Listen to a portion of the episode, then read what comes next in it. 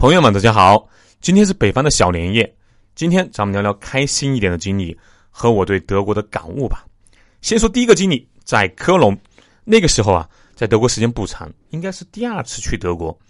有一个客户下面的负责质检的人员说，请我出来吃东西，因为之前我请他吃过两顿了。我在想，可以啊，不仅可以和关键位置，要知道德国客户的质检部门话语权很大的，有的时候。比采购部门的话语权还要大。他们说这个样品不过，通常情况下，采购是没有权利下单的。老板也会听他们的意见，所以我赶紧从酒店打的过去了。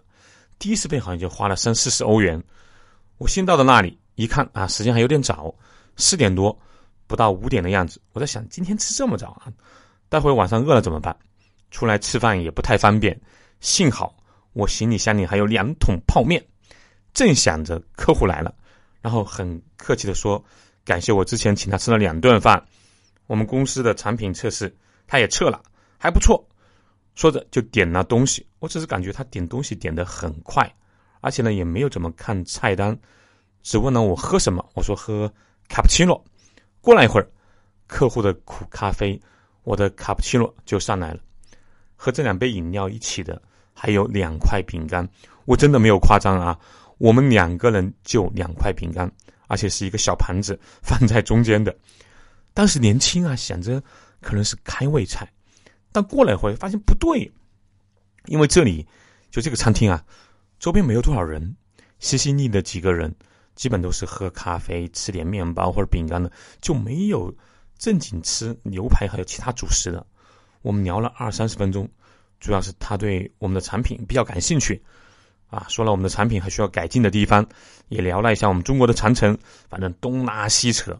过来一会儿，这哥们直接起身和我握手说：“Ryan，谢谢你周末赶过来。”随即就叫服务员结账了。啊，对了啊，两块饼干，他吃了一块，我觉得太少了，没有好意思吃。他起身的时候问我说：“吃不吃？”我摇摇头。他把剩下的饼干直接放进了嘴里。我当时真是有点惊呆了，就是。你打电话让我从十几里的地方跑过来，就吃个寂寞吗？不对啊，还喝了一杯卡布奇诺，这还不是最搞笑的。过了几天，我和他老板啊聊这个订单，聊晚了，过了吃午饭的时间，他老他老板问我啊吃饭没有？我说没有。他说好吧，我请你喝酒。结果我们到了一家餐厅，他点了几瓶啤酒，然后呢，我拿着菜单。点了牛排、沙拉，还有什么土豆、香肠什么的啊，心想着就是和你开会啊，聊了这么久，我饿的不行了，还不得多点一点？好不容易让你买一回单，结果这顿饭吃的倒是很愉快，我们聊了很多，聊到了他的两个女儿和一个儿子。这世界上的任何一个民族啊，只要是父母，都以说自己子女的光辉事迹为骄傲。他说他的女大女儿。是什么大提琴还是小提琴手吧？然后通过了哪些证书？反正我也听不懂。然后呢，他说他小女儿智力很好，从小就爱玩魔方，算术也强。那个时候，咱们中国还没有什么最强大脑，但是德国有。他女儿就参加了德国类似这样儿童组的啊最强大脑挑战，好像获得了全国前二十名。还有他那个儿子好像是科隆足球少年队的。给我看了他儿子踢球的视频啊，那一个那叫一个兴奋啊！无论是什么皮肤、哪个文化、人性是相通的，就是总希望携带自己基因的后代能越来越优秀，而且呢，特别喜欢和别人分享他们的优秀。我们谈工作、聊订单的时候，哪怕是几百万的订单谈成了，我看他也没有多么的开心，倒是聊到他的女儿和儿子，特别是就是你能感觉他那个。他眼里是有光的，特别是你夸奖他们的时候，他那个眼里是放着金光的啊。那个时候我真的不太明白这种感觉，直到我自己做了老爸啊，看到儿子的进步，你会发自内心的骄傲，比自己做出很大的成绩还要骄傲的多。我个人觉得，就除了我们说的爱，本质应该是希望自己的基因携带者在这个世界上越来越强啊，过得越来越好。反正聊了很多。最后，他点的东西比较少嘛，然后就吃完了，告诉我说：“哎，不急，慢慢吃。”他去结账了。等我吃完，正准备往外走的时候，被服务员拦下来了，说：“我还没有付账。”我说：“不可能啊！十分钟前走的那个人，就是结了账那个人是我的朋友，他肯定是结了账的。”德国服务员很负责的说：“就是应该不会。”然后我坚持，他们也怕错了，然后打出来了我客户的付账单，结果他把自己的餐费。还有我们两人喝的酒，也就是他喝的两瓶啤酒，我喝的一瓶啤酒的费用付了。就像他叫我来的时候说的，请我喝酒，就真的只是请喝酒而已。我跟你们说啊，那一天幸亏我是带着钱去的，如果没有带钱，以为他是请吃饭，那就糗大了。所以希望大家就是。如果和德国朋友刚刚开始打交道的时候，一定要知道，他们说请你吃东西，如果时间不太对，比如说上午或者下午，不是吃饭的点，多半就不是你以为的那种正餐或者大餐啊。即使是吃饭的点，你也要带钱，说不定人家就是请你喝一小杯咖啡，还有一块饼干啊。如果你是像我这样的吃货，告诉你一定是吃不饱的。另外。客户说：“请你喝酒，你一定要听清楚了。那多半就是单纯的喝酒，他们不会认为说把你叫出来喝酒，就一定要大鱼大肉的给你伺候好了。想啥呢啊？要啥自行车？德国人、英国人，包括北欧人吧，人家虽然富裕，但这一块算得很清楚，而且一点也不觉得尴尬或者丢面子。说到这里，我要说两个我在德国。”甚至北欧的很深的感触吧。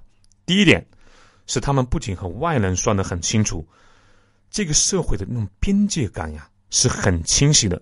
比如说，一旦子女长大了，十八岁了，最迟读完大学了，那经济会分得非常清楚。子女不要说向父母借钱要打借条，他们多半是不会借给自己子女钱的。这一块。我和好几个德国客户聊过，就说为什么聊到这个问题呢？还是因为房子啊？我们经常在一起聊，就是上海还有中国其他城市的房价太贵。我说在大城市买房，就是中国家庭一般都是六个口袋掏钱，就说小两口，还有双方的父母，甚至有的时候男女双方的爷爷奶奶、外公外婆还在世，条件还可以的，也会赞助一些。这个在。德国人还有很多北欧人看来是没有办法理解的。首先，相当一部分人表示一辈子都不会买房，为房子影响自己的生活质量是很愚蠢的行为。同时，父母或者说作为孩子的父母也多半不会和孩子再有就是很强的经济往来了。德国的父母认为，我把你养大了啊，特别是你读完大学了，你想过什么样的生活，住什么样的房子。开什么样的车，那是你的事，是你通过努力去达成的，和我有什么关系呢？一般他们的父母也不会帮着带孩子。当然，如果是真的遇到那种极端的事情，比如说子女突然得得了重病，或者说出了车祸，这种意外，他们的亲情还是有的，会拿钱出力给子女治病，帮子女带孩子。我说的是在正常情况下，多数父母宁愿去旅游啊，读老年大学，看书，浇花。养猫什么的，他们也不会帮忙带孩子，同时他们也不会向子女开口需要什么帮助。买礼物是可以的，特别是在节日的时候，子女如果给钱，他们多半会认为是嫌弃他们没有能力，或者说，在德国子女也不会给钱，他们更不会要。就是以德国为首的北欧，每个人那种独立的人格啊非常重要，他们都是以夫妻为单位的小社会单元。到了老了啊，夫妻两人拿着还不错的退休金，也不是很多。十年前就我了解，大致就是一千欧元每个月一个人，现在可能多一些了啊。其实，除了那些在退休前有一定资产、做了投资的老人，其他的老人生活温饱是没有问题，但也过得不是太好。所以他们生活啊，真的是精打细算。就算是公司的老板也是这样的。到了老了，就根据自己的情况。自己的经济状况吧，有的去养老院，有的就住进那种老人社区或者高级一点的老人公寓。其实普通的德国老人没有多大的能力去做别的事情，比如说支持自己的子女买房什么的。在德国，更不会出现什么一个人通过奋斗富了，然后一群亲戚朋友跑过来借钱或者托关系什么的。首先，在德国这样的国家，只靠半代人或者一代人努力是很难有很大的阶层跨越的。他们的社会相对固定，你是普通老百姓的孩子，你通过很努力啊，努力一辈子。有可能变成中产，你是中产家庭的孩子，很努力，可能一辈子就变成我们中国所谓的那种高净值人群。再想往上走，可能还需要一到两代人。而且前几期我也聊到过，因为他们那个贫富差距不太大，特别是社会的养老和医疗也都有基本的保障，所以大家也就没有那么努力，一般不会出现一个人突然暴富的情况。其次，就算在各种机缘巧合下。一个人真的实现了大的阶层跨越，积累了相当的资源，就我所知，也不会出现有什么亲朋好友来依靠他或者利用他的关系的情况。我听德国人、荷兰人还有瑞典人都表示过类似的观点，就是他们认为，一个人最基本的自尊和别人对他最基本的尊重就是独立，或者说认可他的独立。而这种看起来很冷漠的这种北欧文化，却让大家都很清晰的知道自己和他人的边界，容易塑造出每个人独立奋斗的那种人格或者品格。亲戚朋友之间啊，就是那种抱怨或者怨恨，反而比我们要少。你看看中国有多少家庭啊，特别是农村家庭，兄弟姐妹之间、妯娌之间，表面上可能一团和气，那背后是相互的诋毁，都觉得对方欠了自己的。因为这个账啊，它是乱的，它不清晰。更不说啊，我们中国还有什么伏地魔现象，这些在西方，尤其是北欧国家，是不可以想象的。就为什么姐姐要支援成年的弟弟？要知道他已经是个成年人了。他是富是穷，是吃大餐还是露宿街头挨饿，那是他自己的事儿啊，和别人没有任何关系。你是没有权利去剥夺他作为一个独立个体体验他自己人生的酸甜苦辣的这个权利的。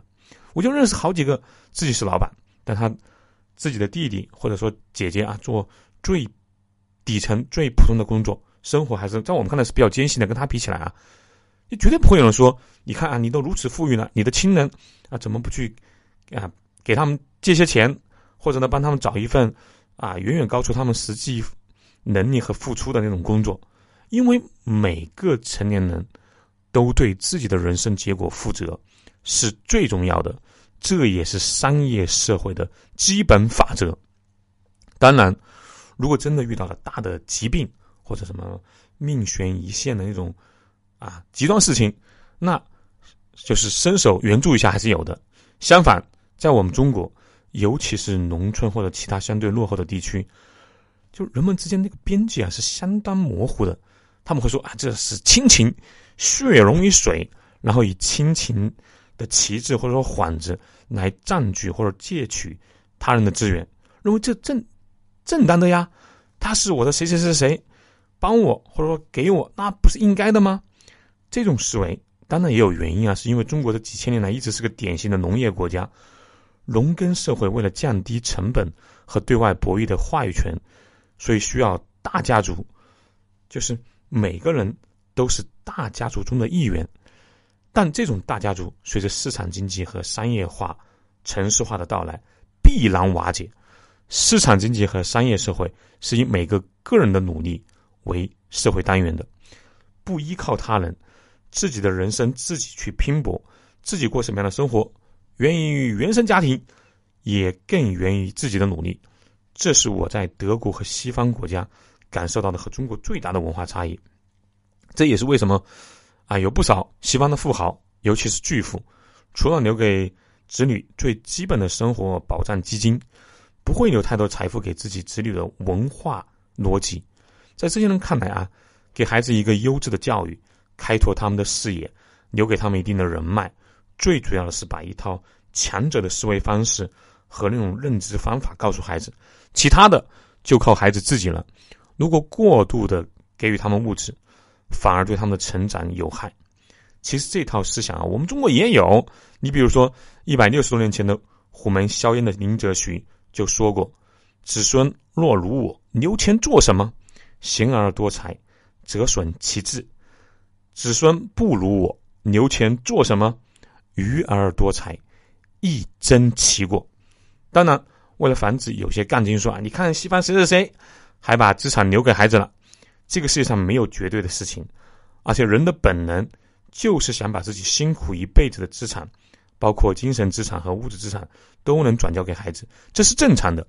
但是西方发达国家在商业社会多年的熏陶下，还有和很多什么纨绔子弟败家，甚至失去奋斗方向、自杀的案例的推动下，相当比例的人选择了把大部分财富捐出去。然后呢，不留给自己的子女，这也是人类的一个进步。个人认为，这种独立的文化是现代社会健康发展的一个基石。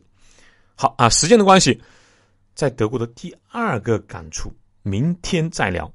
对旅游、文化、投资感兴趣的朋友，欢迎加苏胖的微信号幺八六二幺八九二六零五。另外，欢迎大家关注苏胖带你看世界节目，在这个节目上面点击关注。就不会走丢了。欢迎转发节目，我们一起走过五百期，小年夜快乐！下期见喽。